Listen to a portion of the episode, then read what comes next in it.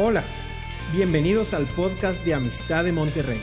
Disfruta de este mensaje y compártelo con tus familiares y amigos. Sabemos que lo que Dios te hablará será de bendición para ti y para otros.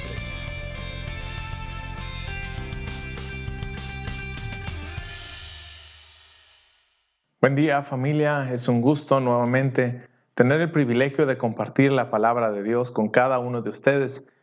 Y agradezco a nuestros pastores Rodolfo y Adriana por la confianza que nos han dado. Y estoy muy emocionado de compartir en tiempos tan significativos para todos nosotros como son las fechas de diciembre. Y es que he visto que hay tres eventos que marcan recuerdos significativos para todos nosotros. Para los casados tenemos el día de bodas, lleno de recuerdos buenos en su mayoría, pero no se queda solo con la boda en sí, sino que es el punto de partida de una serie de eventos llamados aniversarios, de los cuales podemos llegar a tener recuerdos muy buenos y gratos de cenas, salidas, flores, regalos. Pero también a lo mejor tenemos recuerdos donde a uno o a otro se le olvidó el aniversario y por lo tanto es tan significativo. Otro evento eh, son los cumpleaños.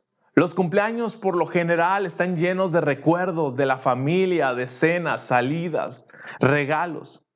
Pero creo que sin lugar a dudas uno de los eventos más significativos y más importantes es la Navidad.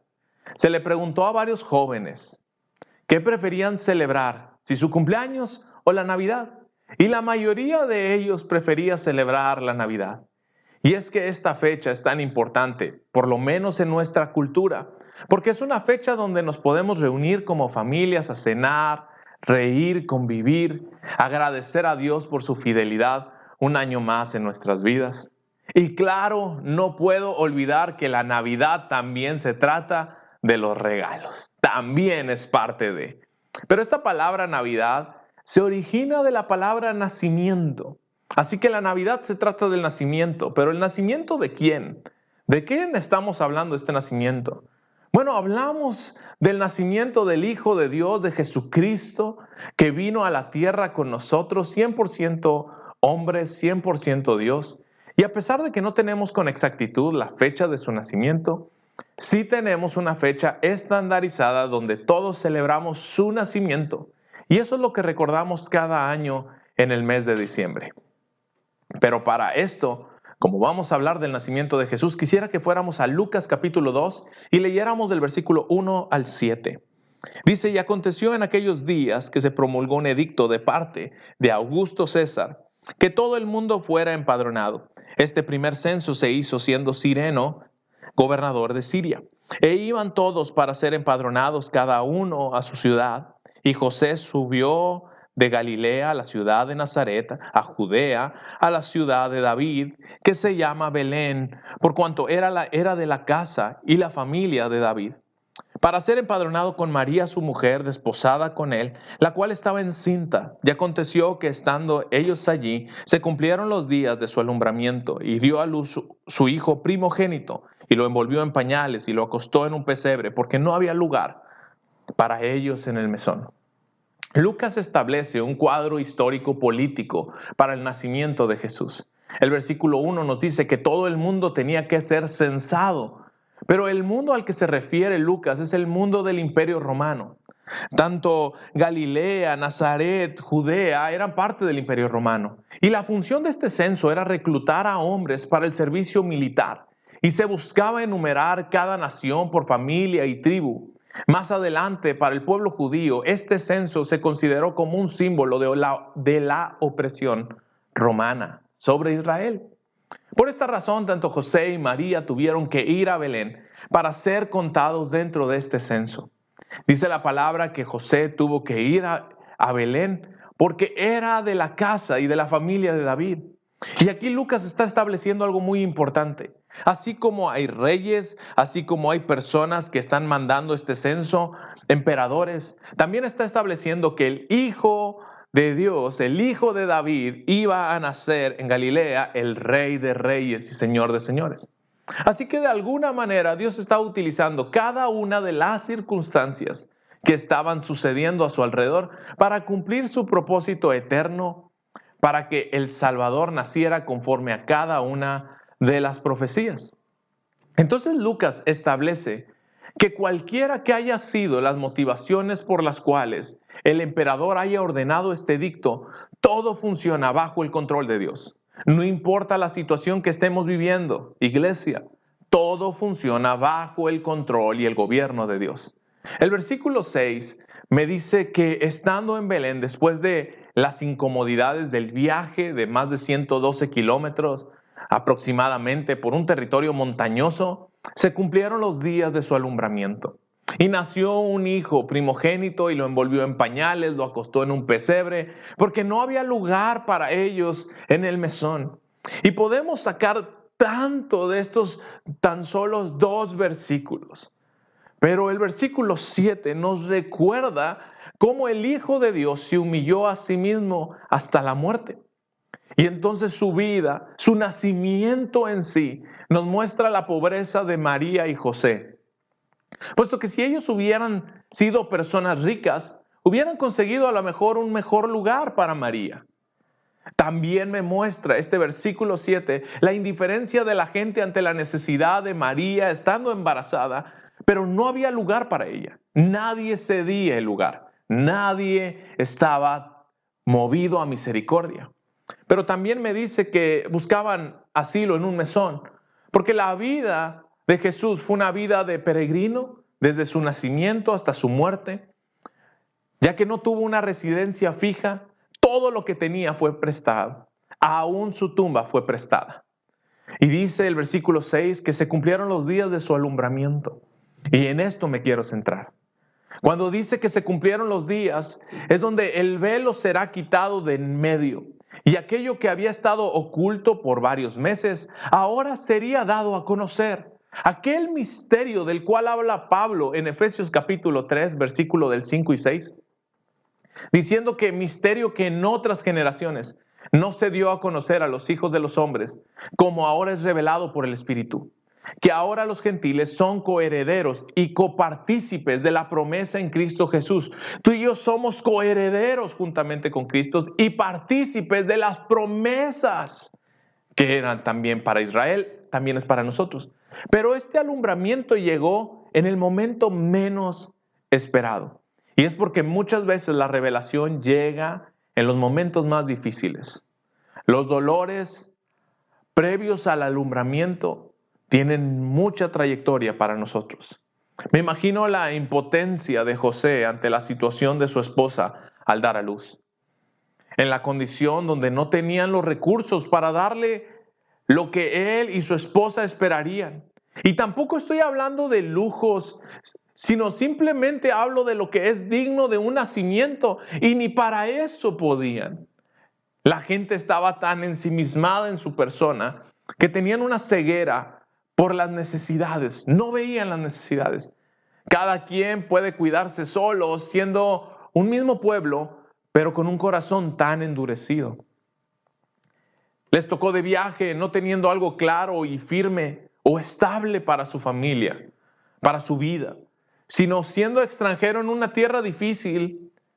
Y es en esos momentos donde Dios quiere dar a luz a su hijo.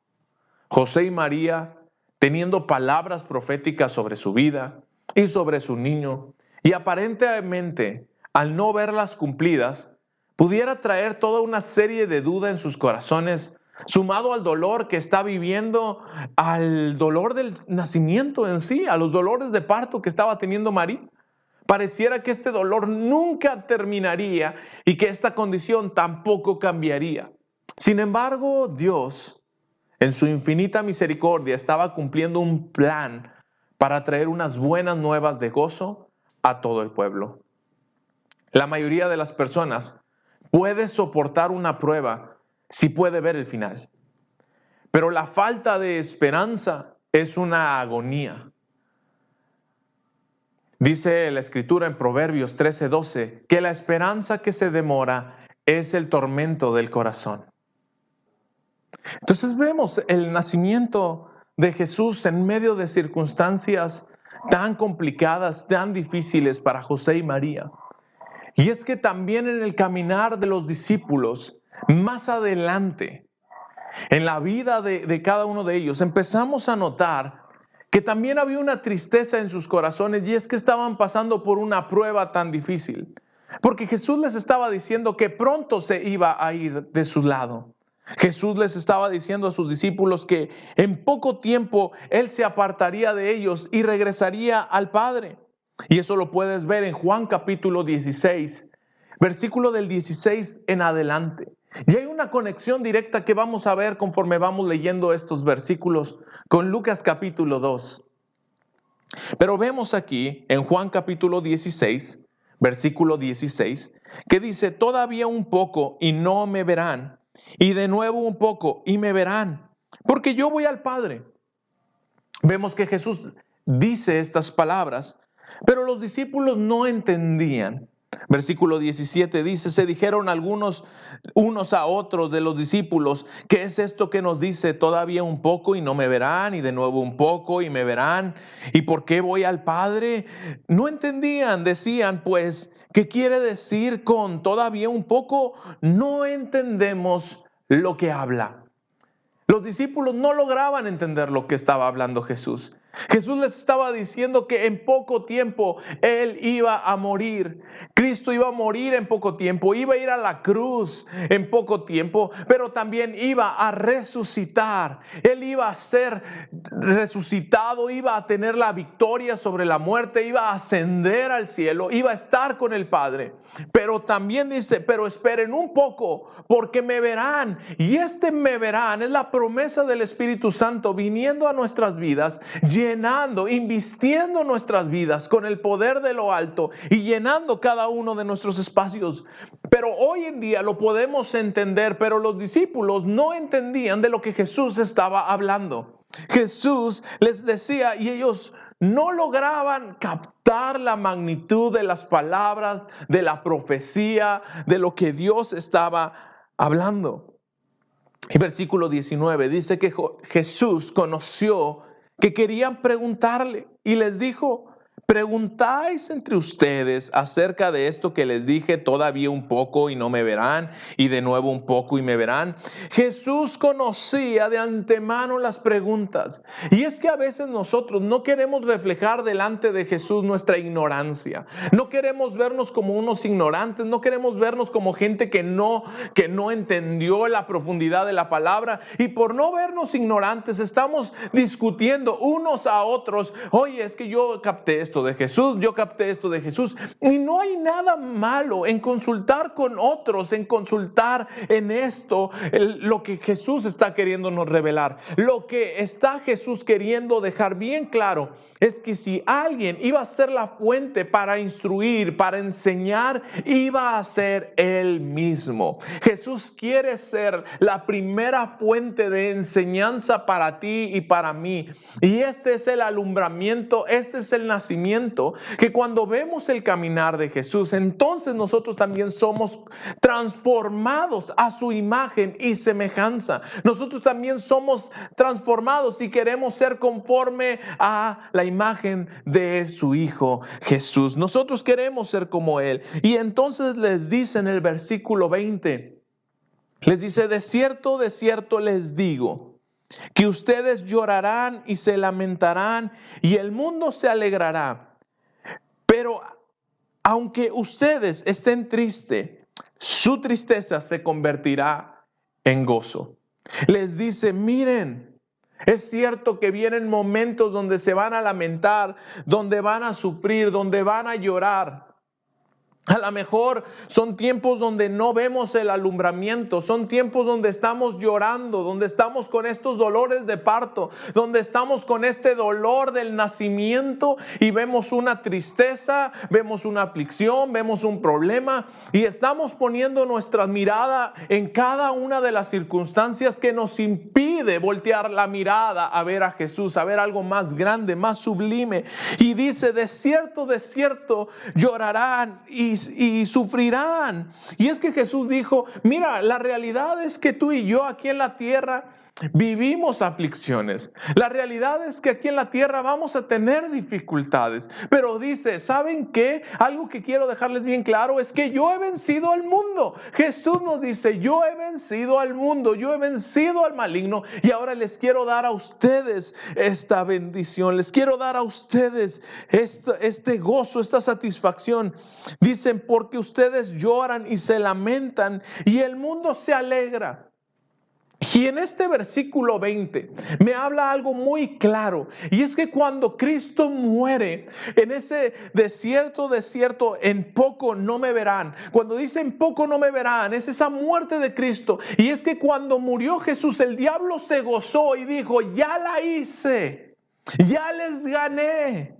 Vencí, vencí al Hijo de Dios, vencí a, Jesús, ya no puede, acaba de morir y sus discípulos están llorando y están afligidos y muchos nos podemos quedar solamente a ver a Cristo crucificado, a Cristo muerto y nada más verlo ahí, tenerlo como un amuleto. Mira a Cristo en la cruz y su muerte nada más. La realidad es que cuando Cristo murió, el diablo se gozó y dijo, ya la hice sus discípulos se van a dispersar. Sus discípulos se van a ir. La aflicción, el dolor, el sufrimiento no van a hacer que estos hijos de Dios se mantengan firmes. Sin embargo, aquí a la luz de la escritura, el versículo 20 me dice que aunque ustedes están tristes, esa tristeza se convertirá en gozo. Y es que esta tristeza, este dolor de parto, este dolor que estaba viviendo los discípulos por este mensaje de que Cristo se iba a ir de su lado, este, esta tristeza la iba a convertir en un gozo, en una bendición, en una libertad gloriosa, porque iba a mandar al Espíritu Santo, al Consolador, al Espíritu que nos va a dar libertad, aquel Espíritu Santo que nos iba a dar el poder para vencer la muerte y allá, ese Espíritu Santo venía ahora a morar en nuestras vidas y dice, por eso esa tristeza se va a convertir en gozo, porque no importa la aflicción que estemos viviendo, el apóstol Pablo decía, yo entiendo algo, este momento, esta tribulación a la luz de lo eterno es temporal, esta tribulación, esto que yo estoy viviendo no es eterno, va a pasar y es leve. Tú dices, no logro entender esta realidad. Es porque el Espíritu Santo quiere venir a alumbrar nuestros ojos, a ver este nacimiento que Él está haciendo en cada uno de nosotros. Por eso dice aquí que va a convertir esa tristeza en gozo, esa enfermedad en vida, esa aflicción en esperanza. Cristo viene a transformar todo eso, viene a alumbrar nuestros ojos del entendimiento. Donde hay tristeza, ahora hay gozo. Y compara con el versículo 21. Y en este versículo 21 hace la conexión directa con Lucas capítulo 2, donde dice, la mujer cuando da a luz tiene dolor. Y es porque el nacimiento de Cristo estaba produciendo un dolor sobre María y sobre José. Había un dolor sobre ella. Había un dolor en ella, no solamente el físico por el embarazo, sino había un dolor de un rechazo de una sociedad, había un dolor de una pobreza física que no tenían lo necesario para vivir y tú decías, ni siquiera lo digno, no, ni eso. María y José estaban viviendo en una situación donde no había estabilidad, donde eran viajeros, eran extranjeros y tú dices, ¿cómo es posible que todo eso estaba siendo afectado sobre la la vida de María. Y dices, ¿cómo es eso posible?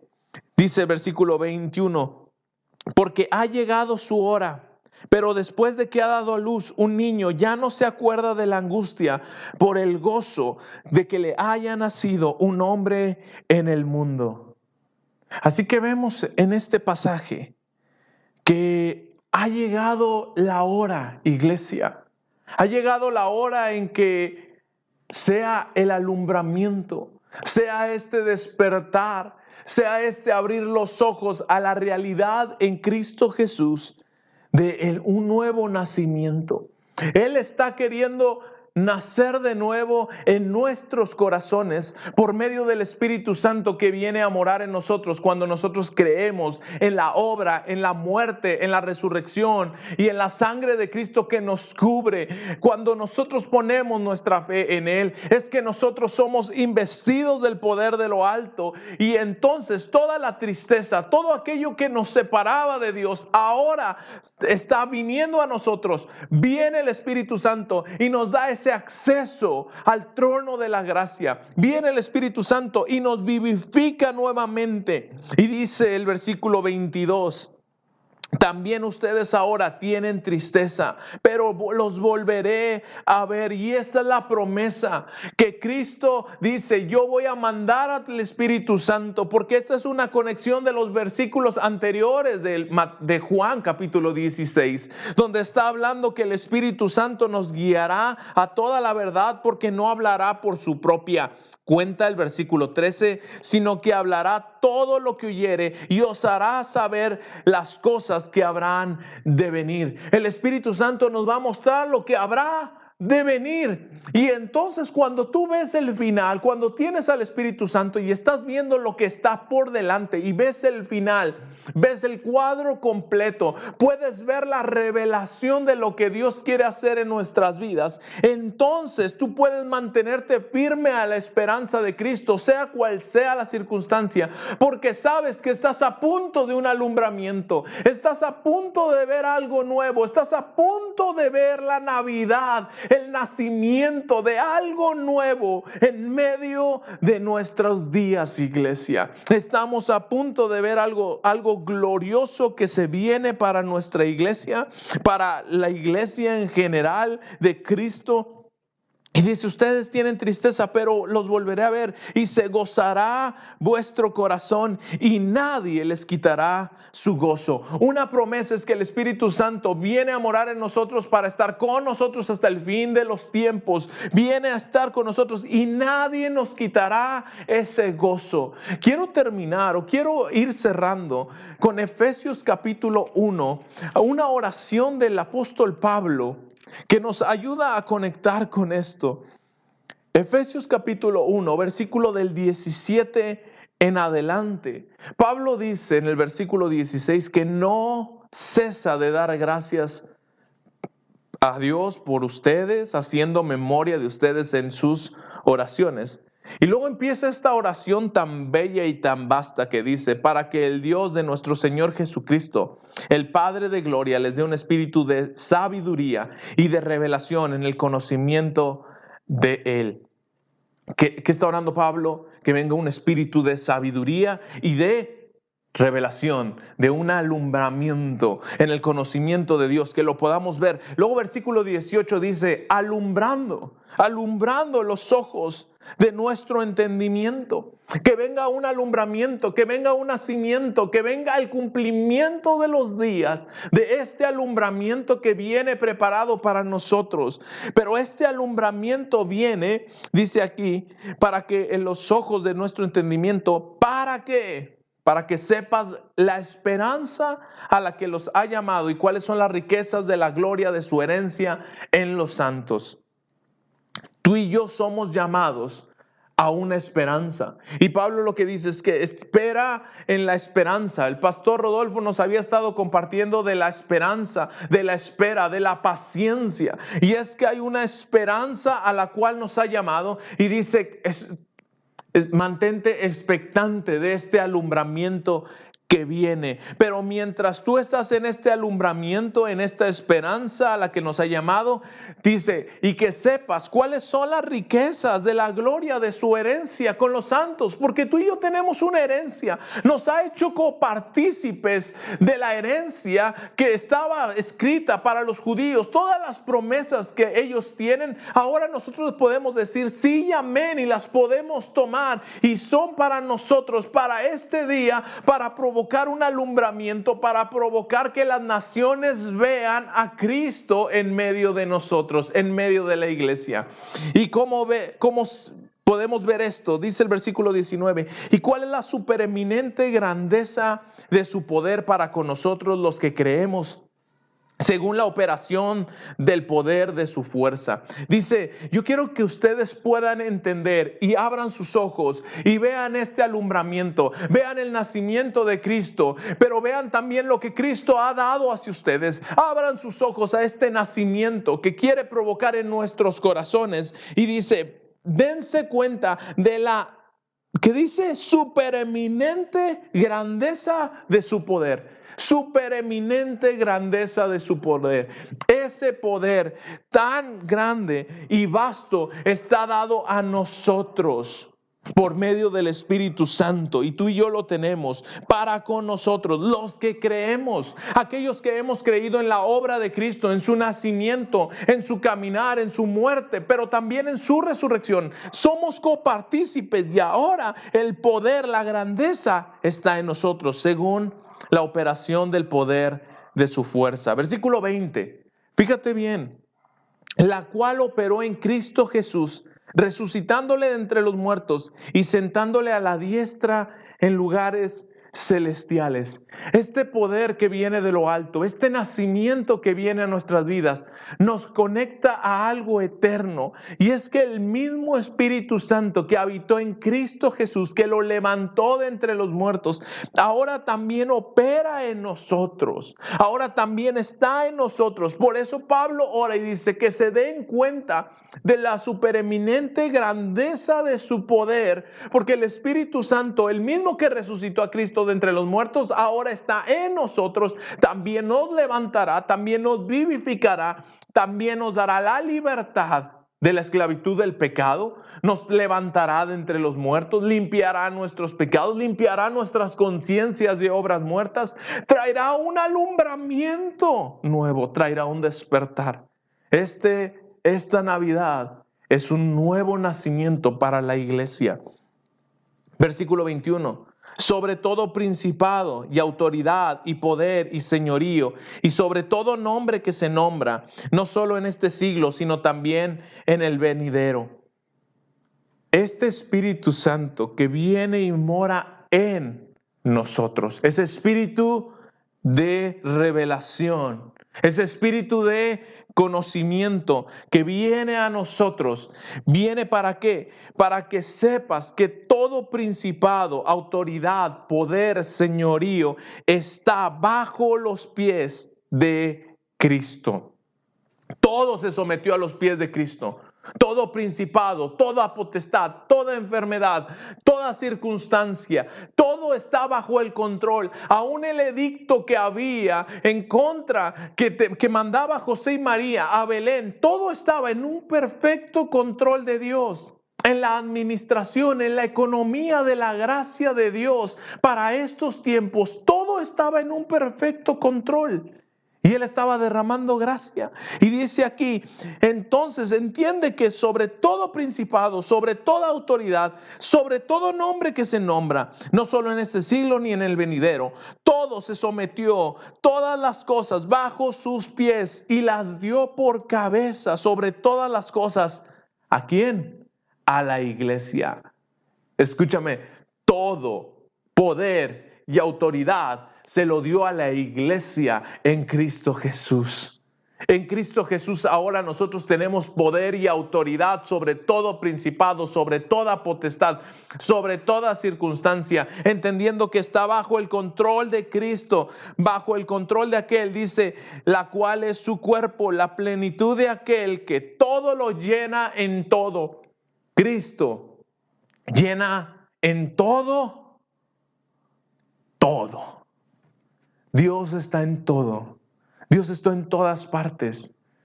En ese dolor de parto, en esa aflicción que estamos viviendo, viene un nacimiento. Se van a cumplir los días del alumbramiento, iglesia, y lo vamos a ver. Y vamos a caminar en este alumbramiento. Vamos a caminar en lo que Dios tiene planeado para nosotros. Porque este alumbramiento y esta bendición que Dios ha derramado a nuestras vidas va a provocar en nosotros una transformación. Una transformación en tres aspectos principales que ya los mencioné. Donde había una pobreza en Jesús y donde José y María tenían una pobreza para nacer en un pesebre al niño Jesús, ahora iba a ser transformado puesto que iban a llegar unos sabios del oriente con unos regalos para el niño y entre los cuales iba oro, incienso y mirra y toda aquella pobreza ahora iba a estar siendo derramada, una bendición que Efesios me dice que hemos sido bendecidos con toda bendición espiritual. Esa indiferencia que José y María sintieron ante el pueblo de Israel, de Belén, que nadie los acogió, ahora nos llama Cristo a movernos en compasión como Él se movía en compasión por la gente. Cristo se movía en compasión, veía la necesidad, veía la hambre, veía el deseo y veía las multitudes y decía, es que las veo como ovejas sin pastor y Cristo, movido a misericordia, buscaba satisfacer sus necesidades. Así ahora nosotros tenemos el mismo ejemplo de cubrir sus necesidades, no solo de palabras, sino de hecho y en verdad. Somos llamados a cumplirlo de hecho y en verdad, cumplirlo realmente. Y cuando lo hacemos, dice que la gente conocerá el amor de Dios a través del amor que hay los unos a los otros. Realmente conocerán que son mis discípulos por el amor que hay los unos a los otros. Y por último, la vida de peregrinaje de Jesús. Ya ahora nosotros, con este alumbramiento y entendiendo la obra del Espíritu Santo, nos damos cuenta que ya no vivimos como peregrinos, que ya no estamos solos, que ya no vamos a encontrar que no hay morada, porque ahora el Espíritu Santo viene a morar en nosotros y ahora Él viene a estar con nosotros y entonces nosotros ya encontramos un, refugio, un hogar, encontramos toda la tranquilidad porque Él viene a nuestras vidas. Ahora Él está con nosotros y ya no nos sentimos huérfanos ni indefensos ante un mundo indiferente, sino encontramos una paz que sobrepasa todo entendimiento, que el mundo no puede entender, porque es solamente por la paz de Dios que viene en el Espíritu Santo. Viene este shalom.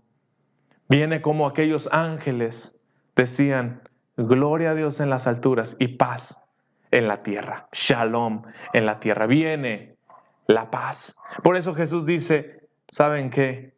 Dejen que sean investidos del poder de lo alto. No se vayan.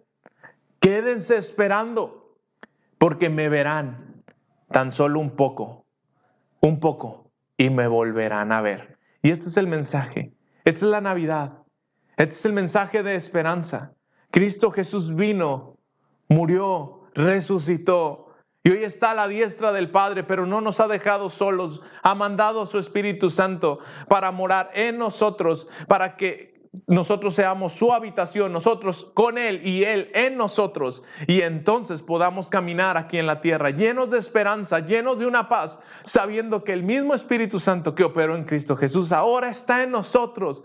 Qué bendición tan grande para llevar a las naciones, para llevar a la gente tan necesitada este Evangelio de buenas nuevas de esperanza y amor que Dios ha venido a darnos a cada uno de nosotros. Si tú no lo has recibido, yo quiero orar esta, esta mañana, que recibas al Espíritu Santo y que venga a hacer su obra en cada uno de nosotros. Señor Jesús, gracias.